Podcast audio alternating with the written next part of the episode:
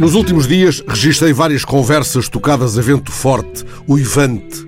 Nos casos, em espaço aberto, diante do mar, não tinha alternativa. Noutros, como aconteceu quando conversei com a diretora do Convento de Cristo, no terraço que dá para o Pátio dos Carrascos, ensaiei um adestramento do vento pelas palavras. Mas o vento nem sempre é um cavalo domável. No terraço de Tomar, cheguei a cuidar que o vento era o sopro do próprio Gualdim Pais. Por algum motivo, não tive arte de o tanger com o meu gravador à vela.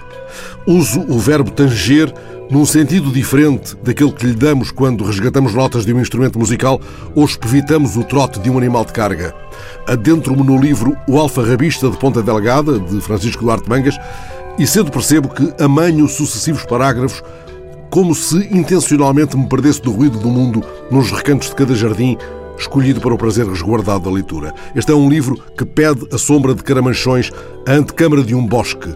Colho cada frase como se colhesse uma rosa no Jardim do Passo ou na Mata Nacional dos Sete Montes.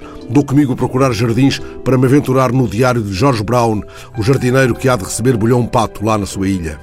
A cada página, ele partilha um pouco mais da arte maior, do seu segredo, a ideia de tanger o vento, as várias castas do vento, pois se trata de uma arte e da sua duríssima aprendizagem. Escutei esta passagem. Para tanger o vento, temos de selecionar as árvores de folha adequada a esse processo de depuração, como sopro que entra na flauta e sai afável melodia. Nas folhas da cana da Índia e do bambu, finas películas como asa de libelinha, o vento atinge a subtileza da sonata pastoril, torna-se brisa melodiosa inundando o jardim. Brown observa o tanger do vento nas tantas árvores do seu conhecimento e partilha um segredo nascido da paciente observação. O chopo é a árvore que melhor convive com os ventos, sejam eles fortes ou suaves, e mostra-nos como as araucárias se esticam para a luz em geométrica elegância. Laura é de outro tempo, este nosso das máscaras e dos medos. Ela cruza-se com um Brown por interposto alfarrabista e um vento tange em tempos e lugares diversos os caminhos de ambos. O futuro jardim da casa, a que Laura regressa em Busteliberne, terá um canavial para tanger os sopros da serra.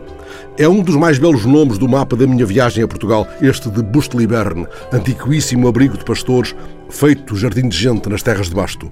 É esse o secreto desiderato deste livro, organizar os ventos para jardins de gente. Como é sublinhado a dado passo, as árvores são como os homens, embora não andem depurando as frases, depurando os ventos, este livro tange a eternidade do jardim, a sua frondosa memória. Se tivesse encontrado mais cedo este livro, de Francisco Duarte Mangas, teria ido a Busteliberne e teria tangido o vento com que os pastores de Basto reuniam os rebanhos.